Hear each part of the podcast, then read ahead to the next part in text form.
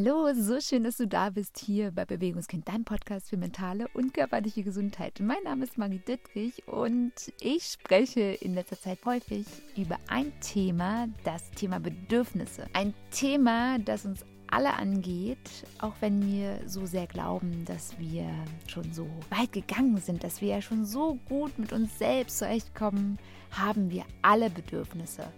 Und Bedürfnisse sind letztendlich der Bedarf, einen Mangel zu stillen, also diesen Mangel wegzukriegen sozusagen. Letztendlich ist es aber so, dass wir über unseren Tag verteilt immer wieder einem Mangel gegenüberstehen.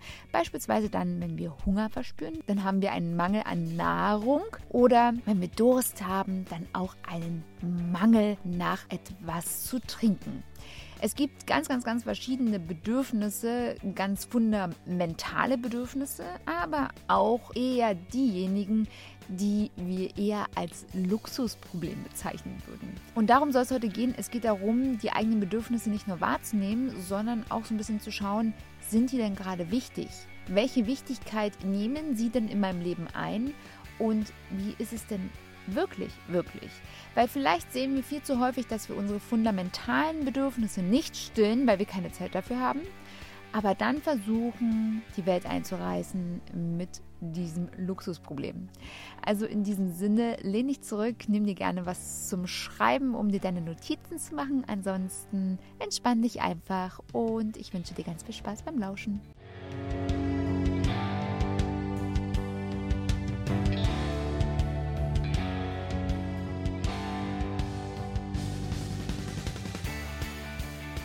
Bedürfnisse sind physische oder psychische Mangelzustände und stellen den Bedarf der Befriedigung eines Mangels dar. Wir haben alle Bedürfnisse. Ganz gleich, an welchem Punkt wir uns befinden, wir haben in unserem Alltag, in unserem Leben immer wieder diesen Moment, wo wir ein Bedürfnis haben. Und sei es auch nur das Bedürfnis, wenn wir auf die Toilette müssen. Und jeder, der mal ganz dringend musste, weiß, wie essentiell das sein kann. Und da gehen wir gleich mal rein. Ich arbeite sehr, sehr gerne mit einer Bedürfnispyramide. Hierbei habe ich mich von der Bedürfnispyramide von Abraham Maslow inspirieren lassen. Auf der Grundlage dieser Pyramide von Herrn Maslow habe ich eine eigene erstellt, in der ich auch die aktuellen gesellschaftlichen Gegebenheiten mit einfließen lassen habe und stelle sie dir heute einfach mal ein bisschen detaillierter vor und werde hier dir auch anhand meiner eigenen Geschichte so ein bisschen erzählen, was die einzelnen Stufen dieser Pyramide wirklich bedeuten. Gehen wir mal rein. Die Bedürfnispyramide hat aus meiner Sicht fünf Kategorien. Und wenn du dir eine Pyramide jetzt vorstellst, ist die unterste die wichtigste, also der größte Bereich, auf den wir unseren Blick richten dürfen. Und das ist der fundamentale Bereich. In diesem Bereich findest du Schlaf, Essen, Stoffwechsel, sämtliche überlebenswichtige Prozesse für Körper, Geist und Psyche. Und vielleicht ist es für dich jetzt gerade wichtig, dass du jetzt mal bei dir selbst reinspürst. Fühlst du hier einen Mangel? Fühlst du hier ein Bedürfnis? Viele, viele Menschen unserer Gesellschaft leiden unter chronischen Schlafmangel. Sehr, sehr viele Menschen unserer Gesellschaft rühmen sich sogar damit, dass sie nicht mehr Schlaf als fünf bis sechs Stunden brauchen. Tatsächlich ist es so, dass unser Körper sieben bis acht Stunden benötigt, um zu regenerieren. Und da geht es nicht darum, ob du die Leistung an diesem Tag tatsächlich verbringen kannst mit nur fünf Stunden Schlaf, sondern ob sämtliche Zellregenerationen in deinem Körper einfach stattfinden können. Dass sämtliche Prozesse auf körperlicher und auch auf psychischer Ebene vollendet werden können. Und wir sehen es vielleicht immer so ein bisschen als Nebensache, dieses Schlafen und schieben das viel zu oft so nach hinten auf. Jedoch ist es so, dass der Schlaf eine große Bedeutung hat. Und wenn unser Körper im Mangel ist in diesem Bereich, dann haben wir sehr häufig ein Ungleichgewicht in unseren Hormonen und die haben einen Einfluss auf unser Körpergewicht. Holla!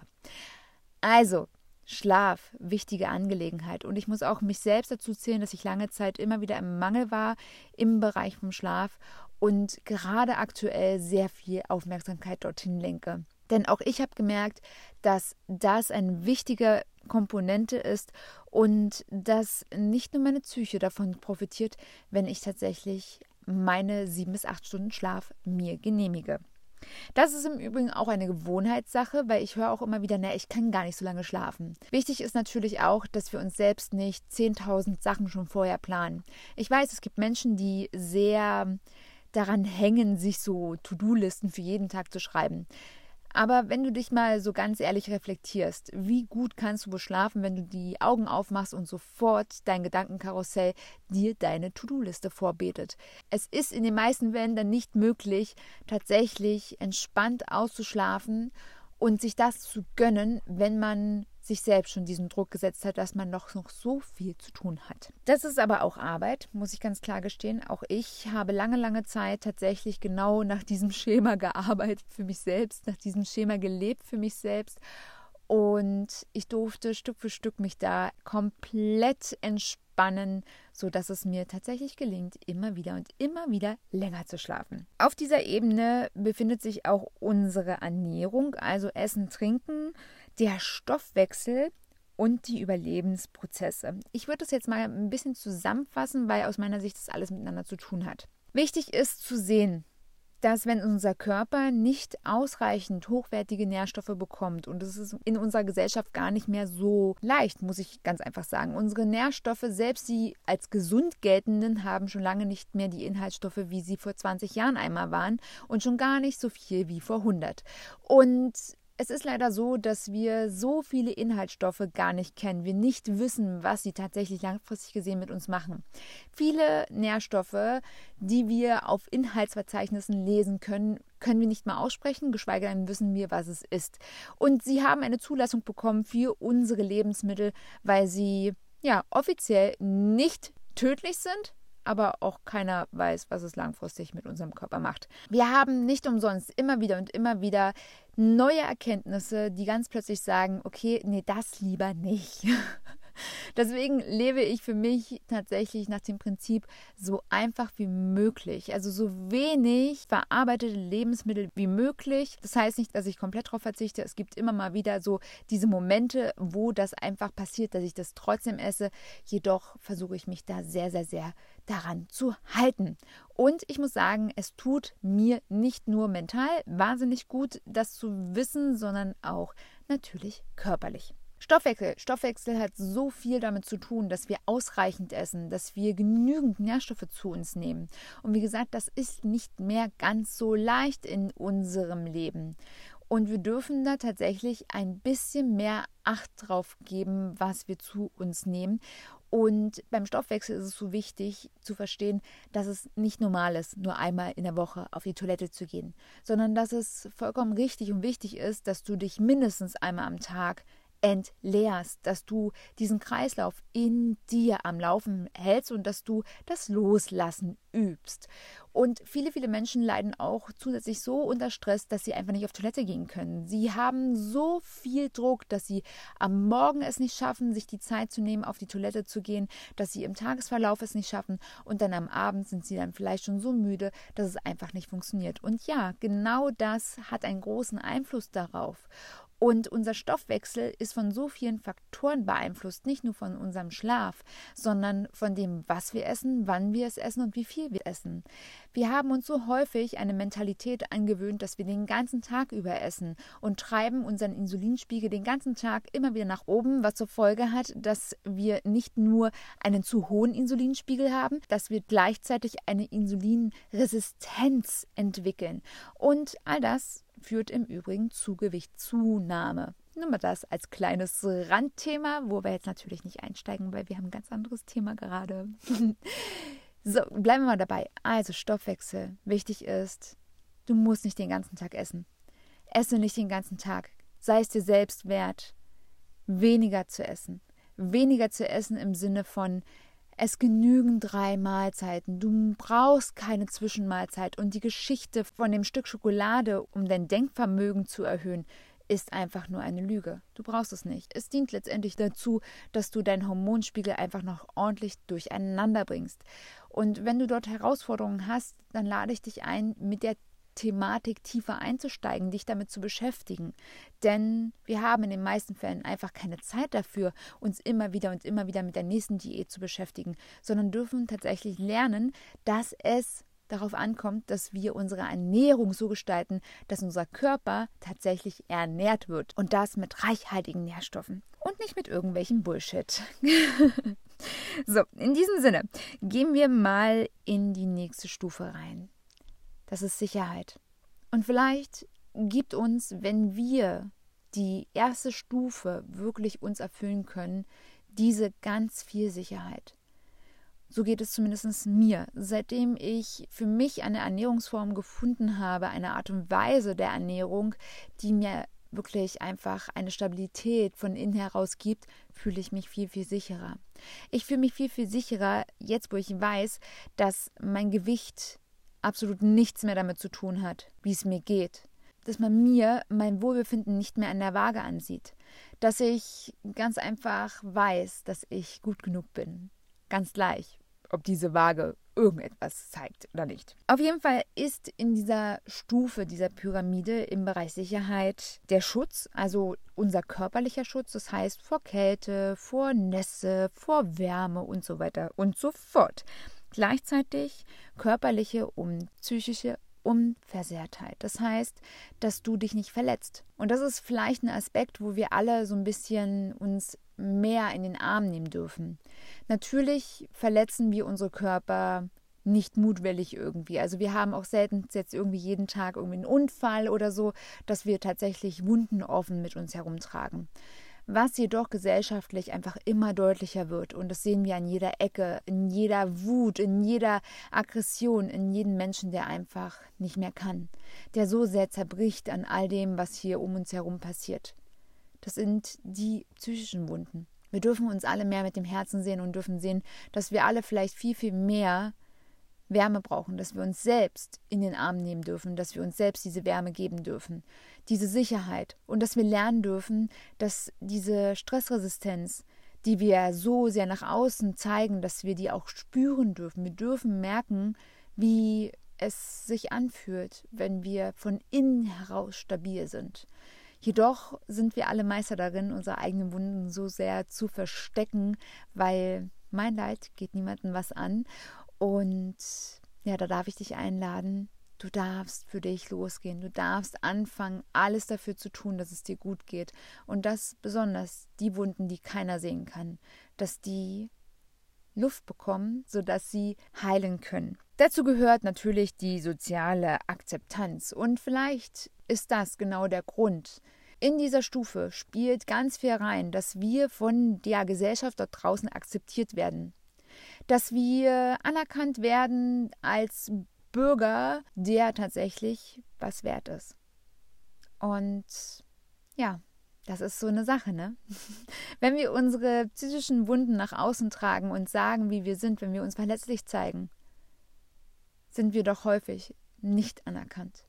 Auch wenn wir so sehr diese Bewegungen dort draußen haben, in denen Randgruppen mehr sozialisiert werden und so weiter und so fort, ist es doch am Ende so, dass wir trotzdem so sehr alleine sind mit unseren eigenen Wunden. Wir zeigen uns selten so, wie wir wirklich sind, aufgrund dessen, dass wir akzeptiert werden wollen von der Gesellschaft. Wir wollen uns anpassen, wir wollen so viele Masken wie möglich aufsetzen, sodass niemand unser wahres Gesicht sieht. Und ich weiß, dass ich häufig anecke, dass ich häufig nicht dazugehöre. Und ich habe neulich zu einer Freundin im Gespräch gesagt, ich muss riskieren, nicht mehr dazu zu gehören, weil ich mich sonst selbst verrate. Und das ist vielleicht eine Erkenntnis, die mir persönlich so viel Wohlbefinden gegeben hat. Seitdem ich mich nicht mehr versuche anzupassen, nicht mehr mit Menschen befreundet sein muss, weil irgendwie alle mit denen befreundet sind und ich auch nicht den Kontakt versuche zu halten, weil ich irgendwie überhaupt keine Kraft dafür habe, weil ich sonst mich selbst verrate. Ich muss mit mir selbst auskommen und ich muss zu mir selbst stehen. Und ich kann mich tatsächlich nicht mehr jeder gesellschaftlichen Konvention und irgendwelchen Dogmen hingeben, nur um tatsächlich geliebt und anerkannt zu werden von jedem. Und es ist vollkommen okay. Ich muss nicht mit jedem eng befreundet sein. Es reicht mir schon, wenn ich diese Menschen sehe und ich sie grüßen kann. Und das ist auch etwas, was ich dir ans Herz legen möchte. Du musst nicht von jedem geliebt werden. Du musst nicht von jedem anerkannt werden. Und es ist total egal, was die anderen über dich denken. Denn das, was andere über dich denken, geht dich nichts an. Weil es ist nicht dein Business. Es ist nicht dein Business, was andere Menschen über dich denken. Und das durfte ich ganz häufig lernen. Aber seitdem ich das tatsächlich wirklich gelernt habe und es wirklich angekommen ist, ganz tief in mir, kann ich mir immer wieder sagen, es ist okay, dass ich nicht mit jedem Menschen eng Freund bin, denn sonst würde ich mich selbst verraten. Und das tue ich nicht mehr. So, in diesem Sinne kommen wir in die nächste Stufe, die Individualität. Wir wollen doch alle so individuell sein. Es geht mit der Kleidung los, es geht mit den Haaren weiter, es geht bis in die letzte Pore. Wir wollen schon irgendwie so individuell sein und gleichzeitig auf jeden Fall so angepasst, dass keiner mit dem Finger auf uns zeigt. Wir sollen so richtig schön interessant sein und trotzdem so unaufregend, dass keiner über uns irgendwas Schlechtes sagen kann.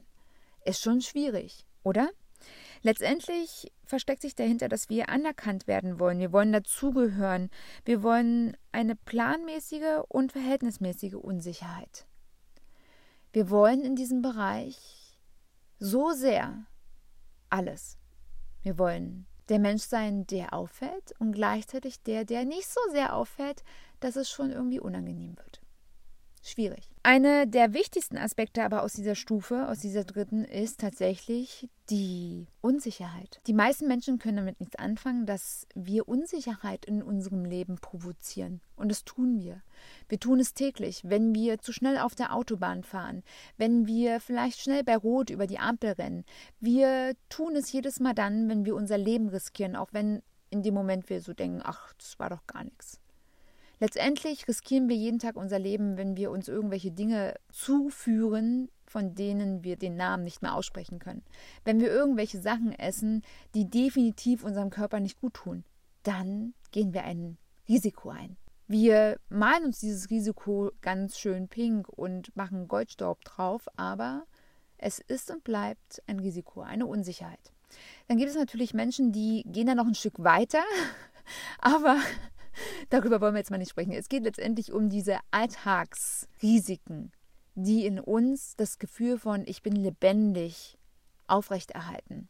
Das ist bei jedem Menschen wohl ein bisschen was anderes. Sehr, sehr gesellschaftsfähig sind hier sämtliche Betäubungen und da spreche ich von jeglicher Art, also sowohl von Kaffee als von Alkohol, Zigaretten und so weiter und so fort. Aus meiner Sicht sind das alles diese Unsicherheiten, die wir uns zuführen und uns dann einreden, wir brauchen es für die Entspannung, für ja, die Wachheit, für was auch immer. Am Ende gehen wir mit all diesen Dingen ein Risiko ein.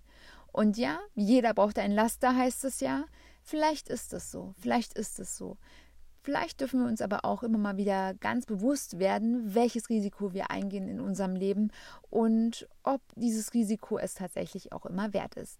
Bei mir ist es so, dass ich bewusst Risiken eingehe und ich immer regelmäßig über meine Grenzen hinausgehe und ich seitdem ich das tue, tatsächlich Stück für Stück von anderen Risiken mich einfach distanzieren kann und das ganz natürlich und auf liebevolle Art und Weise.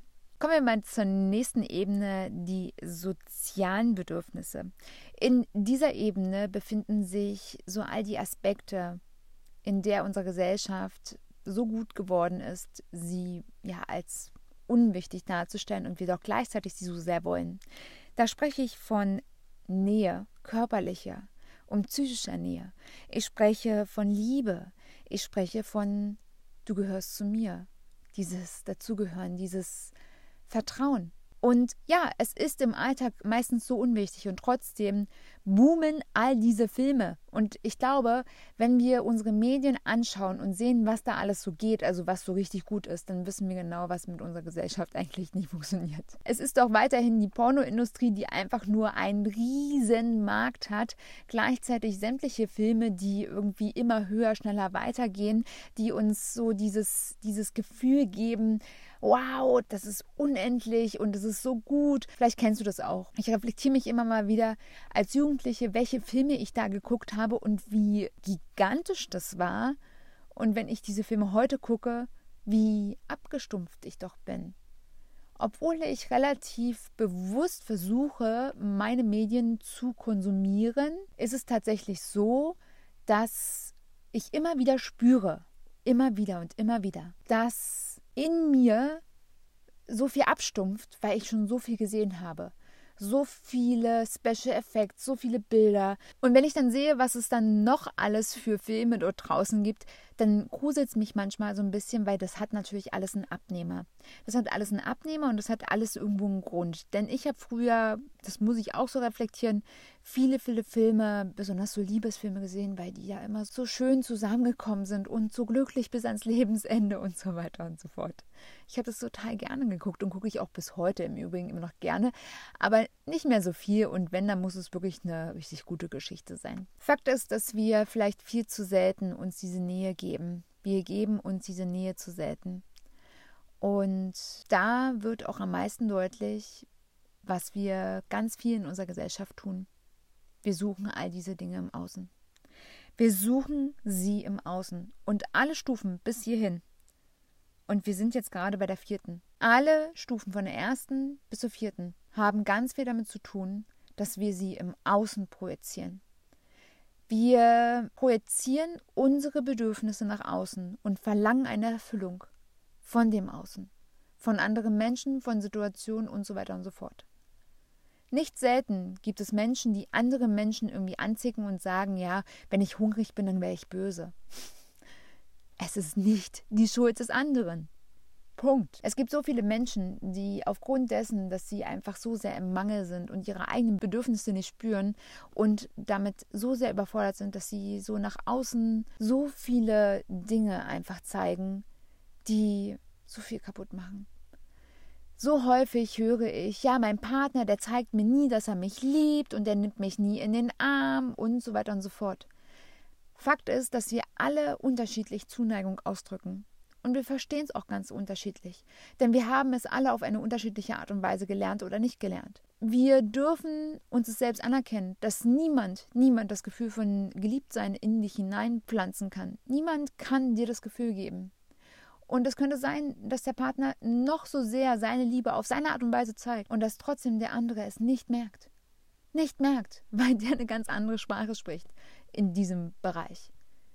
Es könnte sein, dass es Menschen gibt, die einfach niemals Nähe zulassen können und gleichzeitig aber einen Menschen vor sich haben, die ja so sehr nach Nähe lechzt. Es könnte sein. Und wir reden in diesen Bereichen so sehr aneinander vorbei, weil wir so sehr im Außen sind. Wir wollen so sehr, dass all unsere Mängel, die wir selbst teilweise nicht spüren, weil wir so Bescheid sind von unseren ganzen Alltags-To-Dos, dass wir das gar nicht merken, dass wir das selbst tun müssen. Wir müssen uns unsere Bedürfnisse selbst stillen, denn nur wir sind die Menschen, die diese spüren können. Ein Anfang kann sein, dass du einmal diese Bedürfnispyramide dir anschaust und einfach mal so reinspürst, reinspürst, in welcher Ebene du so deine Defizite hast. Ist es die erste, die fundamentalen Bedürfnisse? Ist es die zweite, alle Bedürfnisse der Sicherheit? Ist es die dritte, deine eigene Individualität? Oder ist es die vierte, all die sozialen Bedürfnisse? All das, was du brauchst, um sicher, anerkannt, geliebt und mental, psychisch und körperlich im Gleichgewicht zu sein. Und dass du anfängst, nicht nur diese Bedürfnisse zu betrachten, sondern dass du Stück für Stück einfach mal reingehst, da ganz, ganz liebevoll in dich rein spürst. Was ist es? Was ist es und wie kann ich mir diese Bedürfnisse selbst stillen? Ganz wichtig ist natürlich bei dem Punkt Essen und Ernährung, da können wir das relativ gut. Da können wir das relativ gut selbst machen. Aber wie geben wir uns selbst Liebe?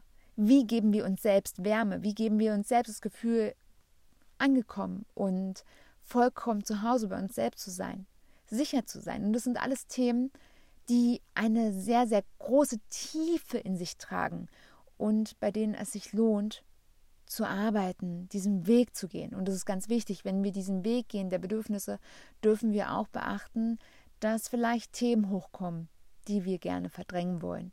Und das ist so ein Nebeneffekt, wenn wir uns mit Bedürfnissen beschäftigen. Und ich versuche den Bereich jetzt ein bisschen kürzer zu halten, weil das ist definitiv noch eine extra Folge wert, dass wir beginnen, für uns selbst so ein bisschen zurückzutreten. Dass wir, dass wir anfangen, wirklich zu sagen, okay, wenn das ein Thema ist, was mich irgendwie schmerzt, wo Gefühle hochkommen, mit denen ich nicht zurechtkomme, dann hier nicht zu verdrängen, sondern tatsächlich sich Hilfe zu suchen, mit einem Therapeuten darüber zu sprechen oder einem Coach, der in diesen Bereichen ausgebildet ist und Erfahrung hat.